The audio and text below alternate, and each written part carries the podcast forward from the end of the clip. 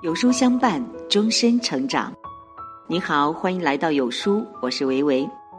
今天我们要分享的文章题目是《最狠的报复》，一起来听。记得大学刚毕业的时候，某电视公司请我去主持一个特别节目，那节目的导播看我文章不错，又要我兼编剧。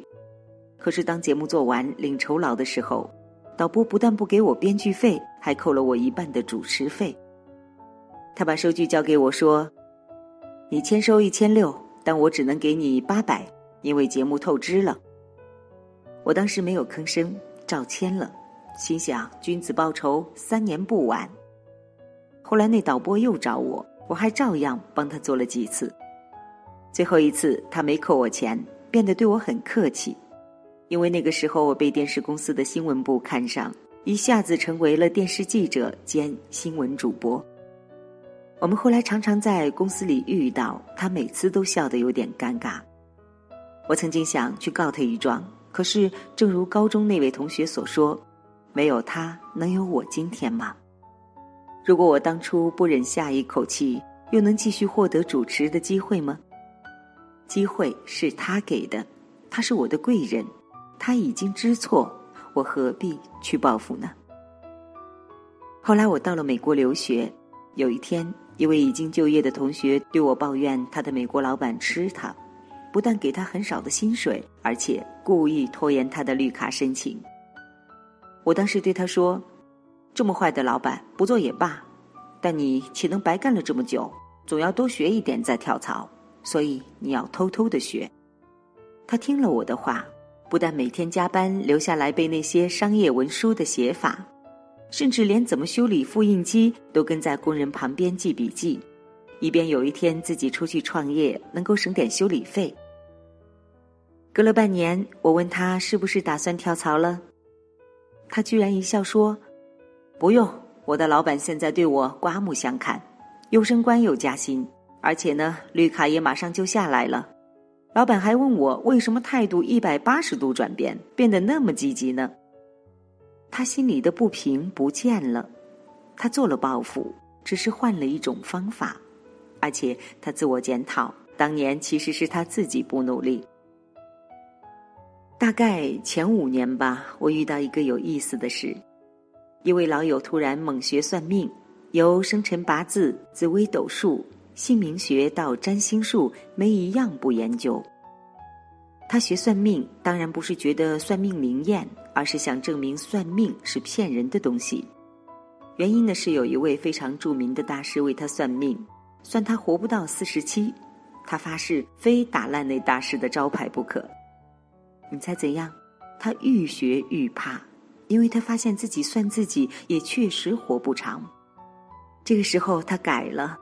他跑去做慈善，说：“反正活不久了，好好运用剩下的岁月，做点有意义的事。”他很积极的投入，人人都说他变了，由一个焦躁势利的小人变成敦厚慈爱的君子。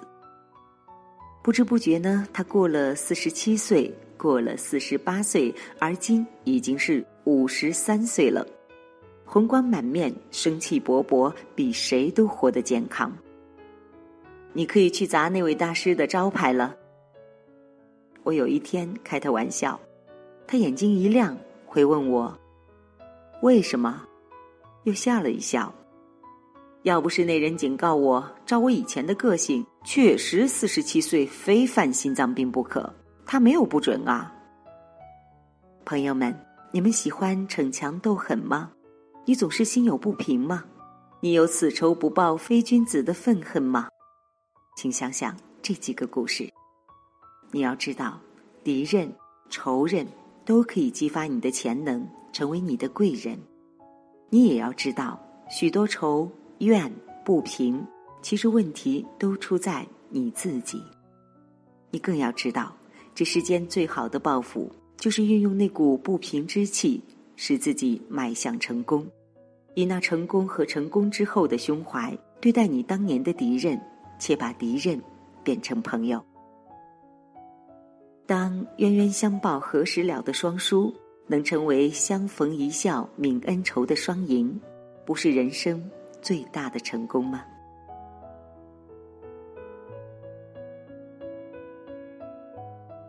有书 APP 全新蜕变，一百本精选好书一元抢，原价一千零九十九元的精品有声书，再加上解读听书，家庭亲子、情感心理、人文历史等热门类目，限时一元，永久回听。识别下方的二维码，快来领取吧！今天有书君想跟您做一个小游戏。打开有书公众号，在后台对话框回复数字一到十当中的任意一个数字，注意是后台哦，不是留言区，我就会发给您一篇能够代表您今天心情的文章哦，快来试试吧。好了，今天的文章就跟大家分享到这里了。如果您喜欢今天的文章，记得在文末点亮再看，跟我们留言互动哦。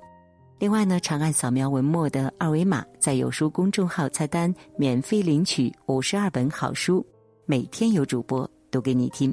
明天同一时间，我们不见不散。